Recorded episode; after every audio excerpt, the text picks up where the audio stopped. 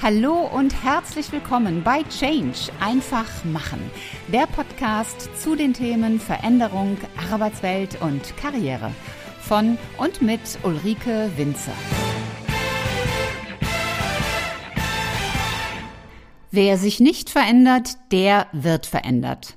Das sagt mein Interviewgast in der heutigen Podcast-Episode. Willkommen, ihr Lieben, zur heutigen Ausgabe von Change einfach machen. Heute gibt es den zweiten Teil meines Interviews mit dem Change-Experten und meinem sehr geschätzten Kollegen aus Österreich, Ingo Stephan. Er sagt ganz klar, nichts ist so gefährlich wie ein seit Jahrzehnten erfolgreiches Geschäftsmodell. Und da kann ich ihm in jeder Hinsicht nur zustimmen. Was genau er damit meint, das erfährst du jetzt gleich in der zweiten Halbzeit meines Interviews mit ihm. Und falls du die erste Halbzeit noch nicht gehört haben solltest, dann empfehle ich dir, hör dir zunächst den ersten Teil an. Das heißt, ich bräuchte auf der einen Seite entweder so eine Art Chief Visionary Officer, der nur sowas macht. Ja. Oder aber ich müsste in die Zielvereinbarungen der, der obersten Management-Ebene auch eine solche Komponente einbauen, wobei natürlich dann muss man halt gucken, wie man das, das Ergebnis misst und die Zielerreichung. Denn was man ja auch immer wieder erlebt und hört in der Presse, Deutschland ist jetzt sehr gut mit Patenten im Ingenieurtechnischen, im Erfinden von Dingen, also ob es nur Konrad Zuse ist oder ob es die MP3-Files sind. Das Geschäft und die Vermarktung wird aber dann im Ausland gemacht. Die Amerikaner haben also das ganze Thema Rechner aufgegriffen, äh, auch das Thema MP3. Das, das, läuft, das läuft ja nicht über Deutschland. Und im Moment haben wir das Thema Quantencomputing, ähm, wo wir eigentlich auch ganz gut unterwegs sind, wo man jetzt gucken muss, wie sich das entwickelt. Das heißt, an der Stelle fehlt ja entweder bei dem Vorstandsvorsitzenden oder generell oben jemand, der ja diese Vision vorgibt. Erarbeitest du mit deinen Kunden dann eine solche Change-Vision, um das jetzt mal so auszudrücken? Ja, äh, durchaus. Also ich nenne es Zukunftsbild. Sie sollen ein konkretes Bild von Ihrer Zukunft, Ihrer Organisation in x Jahren haben.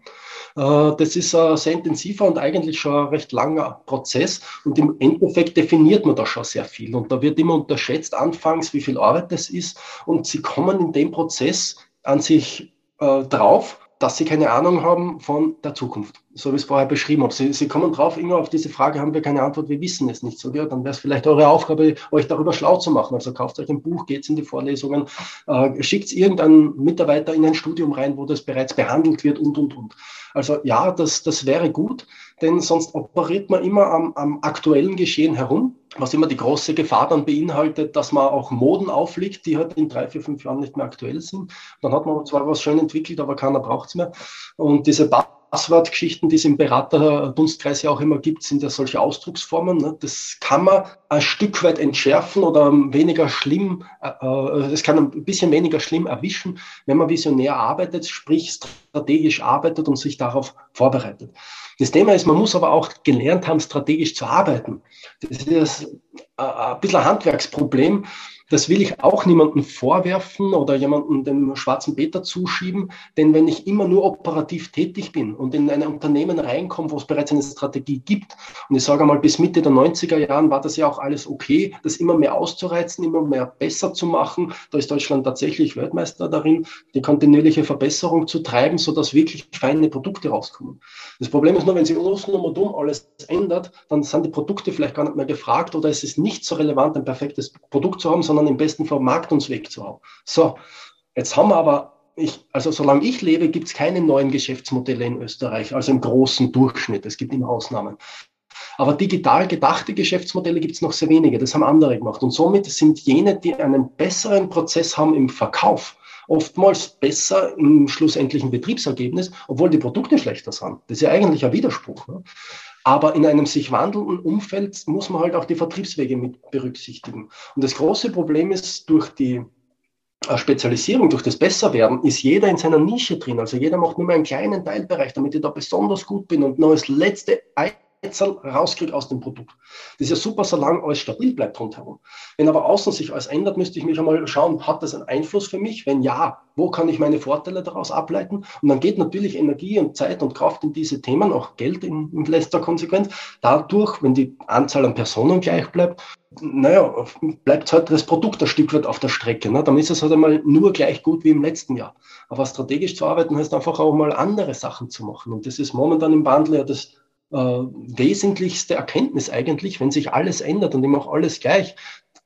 Das passt ja nicht zusammen.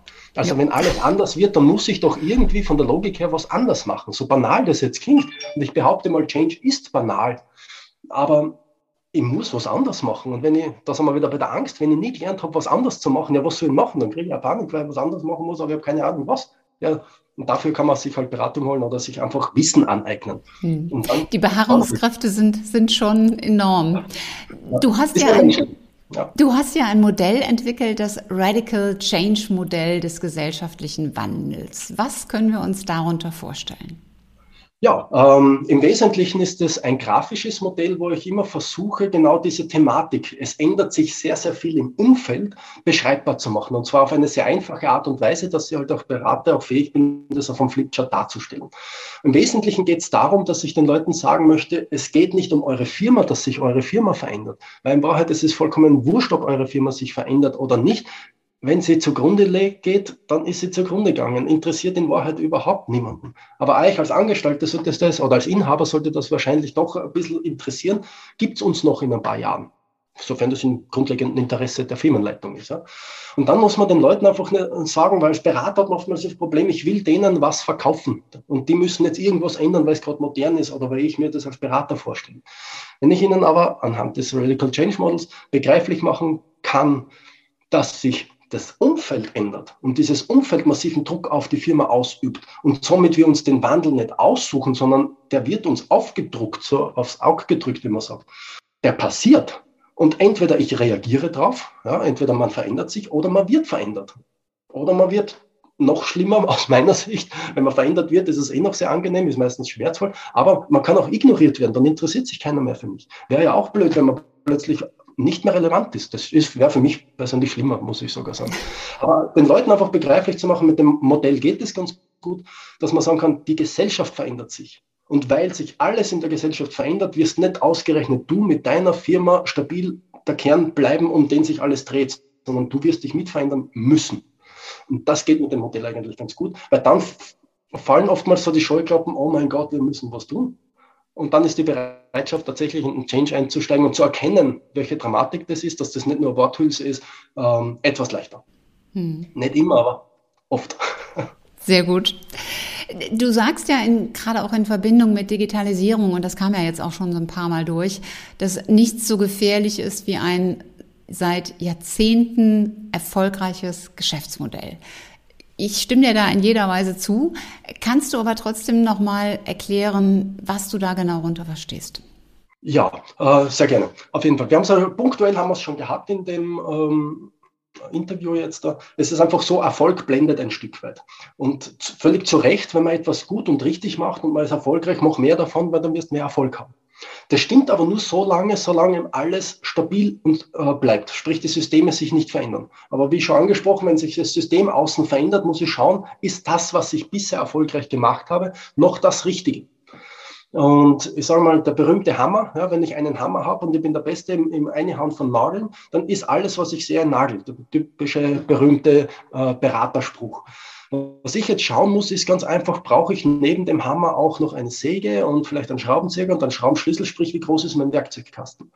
Umgelegt auf ein Geschäftsmodell heißt es ganz einfach, unser altes Geschäftsmodell war bisher erfolgreich. Was hat uns erfolgreich gemacht und ist das, was uns erfolgreich gemacht, von diesem Wandel jetzt direkt oder indirekt äh, beeinflusst, beziehungsweise müssen wir darauf reagieren? Wenn nicht, dann können wir weitermachen. Aber es ändert sich so unglaublich viel dass es wahrscheinlich ist, dass man zumindest adaptieren muss und zwar in einem größeren Ausmaß, als man ursprünglich glaubt. Und das Lustige ist, wenn man sich damit nie beschäftigt hat, was das noch möglich wäre, würde ich auch nie draufkommen zu sehen, was gibt es noch für Chancen, die ich noch gar nicht beachtet habe, weil ich gar nicht weiß, dass es sie gibt. Und was ich nicht weiß, kann ich nicht berücksichtigen. Also oftmals ist das, was man übersieht, ja das, was uns da fehlt. Und darum geht es einfach darum, raus aus dem Geschäftsmodell, wieder rein ins Strategische, schauen, wo sind meine blinden Flecken und einfach lernen, lernen, lernen, verlernen, das eine oder andere auch wieder mal sein lassen, obwohl es uns erfolgreich gemacht hat. Schauen, was muss ich verändern, was könnte ich verändern, was sollte ich hinzunehmen. Das sind die eigentlichen Fragen, um die es geht. Und darum, man sieht schon, da hängt so viel dran und darum ist ein permanenter Change, weil das hört nicht auf. Wenn ihr das eine verändert hat, verändert sich das nächste weiter. Jetzt sind ja gerade so diese strategischen Themen, Dinge, die gerne so delegiert werden. Das muss das Management machen, das muss der Chef machen, das muss der Staat machen, das muss der Kollege machen, der Partner machen, das muss wer auch immer machen, nur man selbst nicht. Und ich bin ja so ein Fan davon zu sagen, wir können nicht immer die Verantwortung an andere delegieren. Äh, jeder Einzelne ist gefordert, da mitzudenken. Was bedeutet es denn aus deiner Sicht in der Konsequenz für jeden Einzelnen? Einfach mal auch selber kritisch sich selber zu fragen, weiß ich, was strategisch denken ist und wie das geht? Kann ich das überhaupt? Ähm, ich behaupte mal, die wenigsten lernen das irgendwann. Also in der Schule habe ich es definitiv nie gelernt, im Studium auch nicht. Ähm, Strategie ist auch ähm, etwas, was man ein Stück weit auch äh, erleben und gestalten muss. Natürlich gibt es Tool und Techniken, so wie es auch im operativen Management Techniken gibt. Aber diese muss ich halt kennen und dann einsetzen. Und die nächste Frage ist, habe ich sie schon eingesetzt? Also habe ich jemals Erfahrung darin gemacht, strategisch zu arbeiten? Und es gibt ja auch immer, und, und die meisten nicht, weil sie einfach nicht die Jobbeschreibung haben, weil sie es in ihrer Lebensplanung auch nicht in, inkludiert haben, dieses strategische Denken, weil sie eben zum Teil vorgefertigte Muster, wie man zu leben hat, von den Eltern und Großeltern übernommen haben. Also auch da haben wir vielleicht einen Aufholprozess zu sehen, oh, es gibt auch andere Variationen, wie man sein Leben gestalten kann. Und bei der Firma geht es genauso. Äh, ich denke mal, dass die wenigsten aber die Möglichkeit hatten, im Firmenkontext tatsächlich strategisch zu arbeiten. Und jene, die es machen sollten, haben es in Wahrheit auch noch nie gemacht. Also nicht in jeder Firma, ich will jetzt wieder wissen. Aber die, meine Beobachtung ist, viele, die eine strategische Position haben, arbeiten trotzdem sehr viel operativ mit. Warum? Weil sie ihr System stabil halten und bislang kein Veränderungsdruck für sie da war oder sie nicht den Auftrag bekommen haben. Da sind wir wieder beim Management-Thema, was hat der für einen Auftrag? Wenn das Auftrag ist, einfach ausdrücken oder weitermachen wie bisher, ja nichts verändern, äh, dann wird das nicht machen dürfen. Und das heißt, die Leute haben keine eigene Strategie aufgebaut, sind nicht durchgezogen, nicht entwickelt. Das heißt, es fällt ihnen die Routine. Das heißt, Kenntnisse, Fertigkeiten und Kompetenzen sind im strategischen Bereich schlicht und ergreifend kaum ausgeprägt und kaum vorhanden. Und drum äh, ist auch die Ängstlichkeit wieder da, weil dann können sie es nicht, dann sollen sie was machen, was sie nicht können, ja, dann lass es lieber bleiben, weil dann kann ich sagen, ich habe nichts falsch gemacht. Also ähm, da, da, da, da, da beißt sie die Katze im Schwaf ein bisschen, wie man so schön sagt. Ja. Du hast ja gerade schon dieses, im Grunde dieses Thema Angst nochmal angesprochen, dieses, äh, dann lasse ich es lieber bleiben, dann kann ich auch nichts falsch machen. Wie gehst du mit dem Thema Angst in deinen Prozessen dann um? Ähm, ansprechen. Also wenn's, wenn ich den Eindruck habe, äh, dann versuche ich es anzusprechen. Auch da hilft mir ein Stück weit, ich habe für den Bergsport äh, ein Programm entwickelt, das heißt ähm, Anti-Höhenangst-Bewältigungstraining. Äh, ja. Und da geht es einfach darum, stelle dich deinen Ängsten. Und das, das mag man halt nicht, weil das ist grauslich, das ist unangenehm, das ist anstrengend, das ist widerlich ein Stück weit. Äh, da da geht es ums Innerste, ja, das ist, das, das mag ja keiner. Eh verständlich, wer denn schon?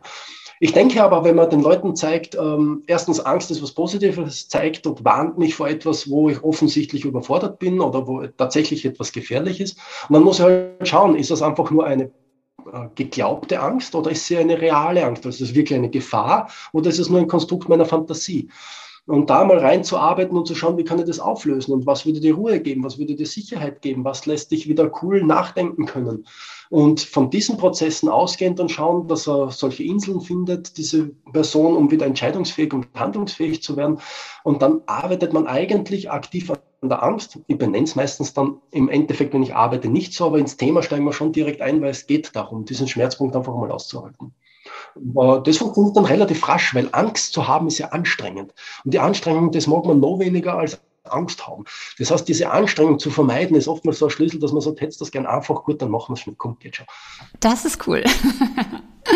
Du machst ja im Moment auch so ein, vielleicht jetzt nicht Radical Change, aber du machst im Moment auch einen gewissen Change durch. Du baust nämlich eine Akademie auf und zwar hinter der Wand, vor der du gerade sitzt. Wenn ihr jetzt so ein komisches Geräusch im Hintergrund hört, das ist wieder mein Hund, die schlackert mit den Ohren. Ähm, aber lasst euch davon nicht irritieren. Die Akademie, erzähl davon mal ein bisschen. Ja, gerne. Also, ähm, wie ich vorher schon erwähnt habe, ich glaube, dass, oder ich bin überzeugt davon, dass Change Management etwas ist, was man leichter lernen kann. Es ist nichts Schwieriges, es ist kein Rocket Science, es ist kein Mysterium. Das sind einfache Tools. Man muss ein bisschen wissen, wie geht man heran, was ist die Idee dahinter, was ist die Psychologie dahinter, wie gehe ich mit Widerständen um, wie gehe ich mit Angst um. Einerseits zu wissen, das ist normal. Äh, wenn ich keinen Widerstand in einem Change habe, dann passt sowieso irgendwas nicht. Also eigentlich muss ich in Widerstand schon fast suchen gehen. Aber man kann das lernen. Und das wirklich Schöne ist ja daran, dass man, wenn man lernt, äh, mit diesen Tools zu arbeiten, dass man dann lernt, die Zukunft zu gestalten. Und das ist ja schön, wenn sich alles ändert rund um, um mich herum und im Prinzip kein Stein auf dem anderen bleibt, wäre es ja schön, wenn man wieder Steine aufbaut und wenn man die Steine so aufschichtet, wie ich es gerne hätte, dann gestalte ich die Zukunft so eher so, wie ich sie hätte. Und bin nicht mehr darauf angewiesen, etwas zu übernehmen, so wie es halt irgendwer anderer gemacht hat. Und diese Freude und diese Tools zusammengepackt, da gibt die Akademie, wo ich einfach versuche, mein Wissen in das Wissen von internen zukünftigen Change Managern und Change Managerinnen, wenn man das überhaupt das Wort so gibt, einzupflanzen, dass sie einfach fähig sind, den Wandel selbst zu gestalten. Es hat einen großen Vorteil, sie sind dann weniger ängstlich, weil sie ja selbst wissen, was zu tun ist. Sie können selbst beurteilen und entscheiden. Sie können selbst permanent Einfluss nehmen auf diesen Ausgang des Wandels. Sie können Schwerpunkte setzen. Sie können neue ähm, äh, Karrieren für sich initiieren, neue Positionen und Funktionen werden geschaffen. Also das können Sie selber alles machen und Sie sind nicht angewiesen auf einen externen. In Summe ist es für das Firma dann sogar noch günstiger, also äh, lauter Win-Win-Win aus meiner Sicht. Das Einzige, was man mitbringen möchte, müsste, ist die Freude an Veränderungen, äh, die, ein Stück weit sowas ähnliches wie Projektmanagement machen wollen und man sollte halt irgendwie gern in der Zukunft leben wollen und sie dann auch gestalten. Also wenn man die drei Sachen mitbringt, dann ist man in der Akademie schon ganz gut aufgehoben. Das lernt man ganz einfach und dann macht man es. So schaut es aus. Sehr schön. Ich mag auch das Bild mit den Steinen. Ähm, ich muss gestehen, ich finde es immer schöner zu sagen, äh, ein, ein Maurer setzt Stein auf Stein oder ein Maurer baut eine Kathedrale oder ein Stadion oder eine Arena. Das ist einfach ein Unterschied. Also in dem Bild, was sich der Mensch davon macht, aber auch im eigenen Selbstverständnis, was die eigene Rolle ist. Und deswegen finde ich das mit den Steinen auch so schön, dass du sagtest, äh, da kann man die Zukunft mitbauen. Ingo, ich habe zum Fastende eines Gesprächs immer so die Frage nach drei Tipps. Mhm. Handlich, praktisch, quadratisch, gut. Es geht darum, dass die pragmatisch umsetzbar sind, weil mhm. ich sage immer, drei ist so eine Hausnummer, die kann man sich gut mitnehmen und es sollte wirklich pragmatisch und einfach sein. Frage an dich, was kann jeder Zuhörer, Zuschauer für sich tun, um ab sofort anders, besser mit Veränderung umzugehen? Mhm. Das erste und aus meiner Sicht pragmatischste und vielleicht auch jetzt noch äh, in dieser Corona-Zeit ein, ein sehr nützlicher Tipp ist schlicht und ergreifend, äh, sich für die Zukunft interessieren, sprich äh, Podcasts hören, Kongresse anschauen, gehen wir auch online, Bücher kaufen und lesen, egal ob digital oder richtige Bücher, vollkommen wurscht, sich mit der Zukunft auseinandersetzen. Da meine ich jetzt aber nicht so sehr Science-Fiction-Romane an sich oder Harry Potter oder so irgendwas, sondern ähm, wirklich darum, Bücher zu lesen von Leuten, die fähig sind, die Zukunft tatsächlich im großen Stil zu verändern. Äh, sich einfach damit zu beschäftigen und auch mit Leuten zu reden, die beeinflussen oder wissen oder Kontakt mit Menschen haben, die in Firmen arbeiten, die tatsächlich auch diese Zukunft im großen Stil vorantreiben. Also ich sage mal, die großen Tech-Giganten, wenn man da irgendwie ein Buch über diese liest, was sie vorhaben in den nächsten 15 zehn Jahren, dann weiß ich ungefähr, woran sie arbeiten und dann kann ich Ableitungen treffen. Sprich einmal Bücher lesen oder lernen auf gut Deutsch. Das kann ja sehr lustig sein, nicht? mit einem Kaffee auf der Seite, ja. Jetzt in Corona-Zeiten zu Hause macht man es gemütlich im Homeoffice. Aber lernen, schauen, was bringt die Zukunft. Ich denke, das ist die Grundvoraussetzung, können wir dann anstoßen, äh, dafür, dass ich ein gutes Bild von der Zukunft habe. Und wenn ich ein Bild von der Zukunft im Kopf habe, was realistisch ist, das ist die Bedingung, ja, unrealistische Bilder von der Zukunft, die haben wir bald einmal, da brauche ich nichts lesen dazu. Aber ein realistisches, gutes, schönes, äh, lohnendes Ziel in der Zukunft zu haben, was nicht die Gegenwart beschreibt, sondern tatsächlich die Zukunft, das macht ja schon richtig gierig drauf, dass man dorthin will. Und der zweite Schritt ist dann einfach zu schauen, haben wir als Organisation oder ich als Mitarbeiter äh, die Fertigkeiten, die Kenntnisse, um dorthin zu kommen? Habe ich eine Ahnung von dem, was das Bild dort vorne äh, verspricht? Weiß ich, wie ich dorthin komme. Wenn, wenn mir da nichts einfällt, dann muss ich das lernen müssen. Oder irgendjemand im Unternehmen sollte das dann halt können. Und wenn ich auf dem Weg dort unterwegs bin, oder einmal dieses Wissen versuche mir anzueignen, wie kann ich denn das? Also zuerst geht es um was, das Zukunftsbild, dann wie kann ich es erreichen? Einfach zu fragen, kann ich schon oder kann ich es nicht? Und das dritte ist, einfach einmal tun. In kleinen Schritten, in Pilotprojekten, äh, kann man auch Leuchtturmprojekte dazu sagen, ist ja vollkommen wurscht, wie das heißt. Auf jeden Fall mal ausprobieren, ist das, was ich jetzt gelernt habe, funktioniert das? Kann ich das? Macht mir das Spaß? Ist das lustig? Gelingt es? Wo sind die Schwierigkeiten? Erfahrungen sammeln. Es geht um Kenntnisse, Fertigkeiten, muss ich irgendwo entwickeln, um dann irgendwann kompetent darauf vorzubereiten. Und um genau die drei Schritte geht es eigentlich. Kenntnisse, Fertigkeiten, Kompetenzen. Und ja, bei Kenntnissen könnte man mit deinem Buch, jetzt mache ich nochmal die Werbung dafür, anfangen, da steht schon viel drinnen, was man einfach auch als Mindset bekommt, was heißt Change. Change ist im Übrigen kein kontinuierlicher Veränderungsprozess. Das ist, wir machen etwas Neues, anders. Also nicht das Bestehende besser, sondern etwas Neues, anderes. Ganz wichtiger Mindset, muss mal Kopf rein. Aber das geht durch Lesen ganz gut.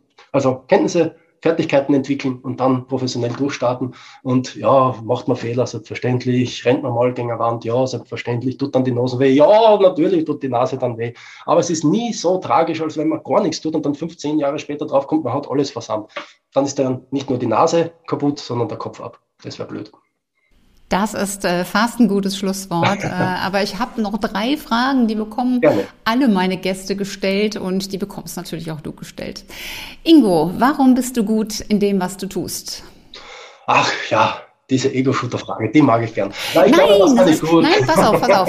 Das ist keine Ego-Shooter-Frage. Ja. Ähm, ich erlebe einfach, oder ich habe das viele Jahre als Personalberaterin erlebt, dass einfach in Deutschland, vielleicht in Österreich auch, viel zu sehr auf den Schwächen der Menschen herumgehalten ah, ja. wird. Dieses Ausmerzen von Schwächen und auch in Bewerbungsgesprächen, was sind ihre Stärken und was sind ihre Schwächen. Und ich finde, wir müssen den Fokus viel mehr auf die Stärken legen und dass das auch selbstverständlich ist, den Fokus darauf zu legen.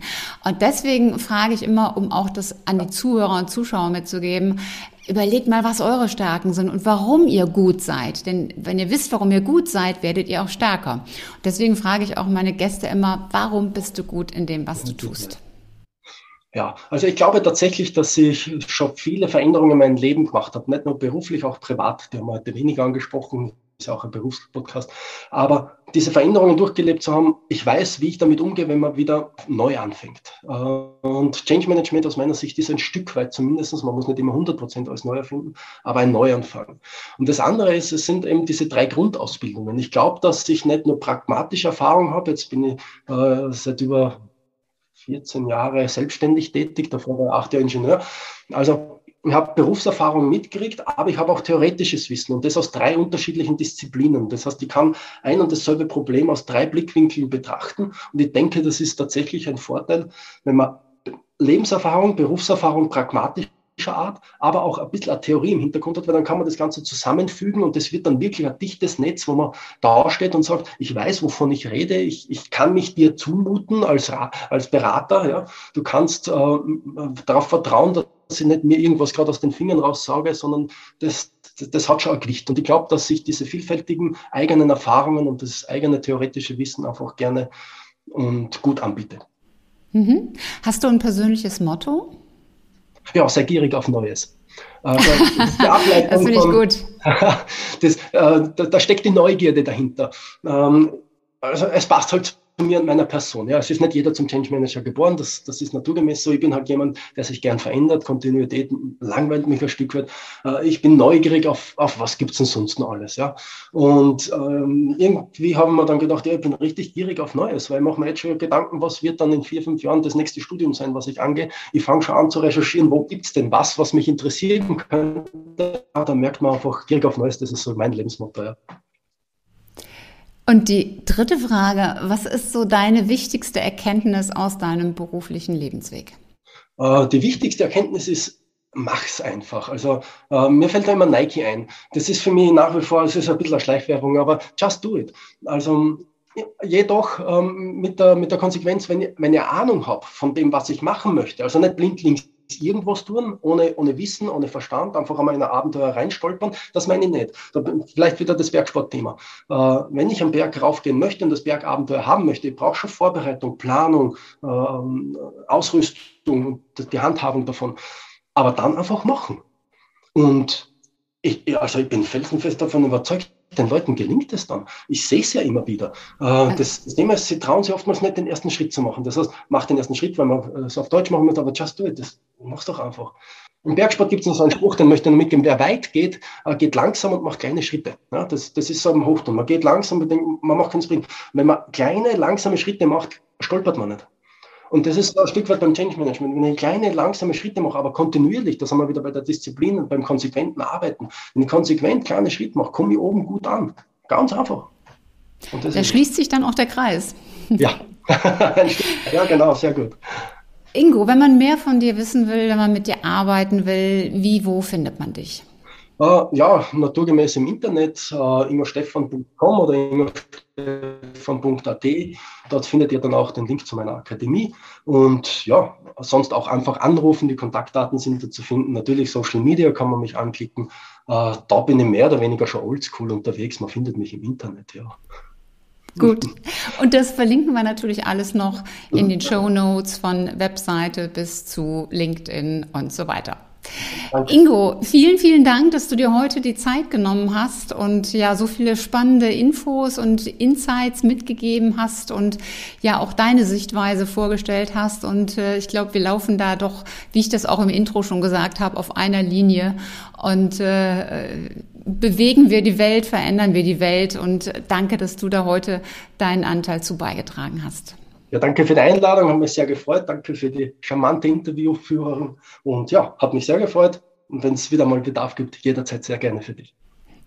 Und ich danke natürlich auch euch, ihr Lieben, dass ihr wieder mit dabei wart, dass ihr zugehört habt oder zugeschaut habt, wenn ihr das auf YouTube schaut. Wenn ihr jemanden kennt, für den die Folge interessant ist und Veränderung und das, was Ingo Stefan auch skizziert hat, betrifft uns alle, betrifft jeden, dann teil die Folge gerne mit ihm oder ihr. Und ich freue mich natürlich, wenn du auch beim nächsten Mal wieder mit dabei bist. Bis dahin sei großartig und mach einfach Change. Deine Ulrike Winzer.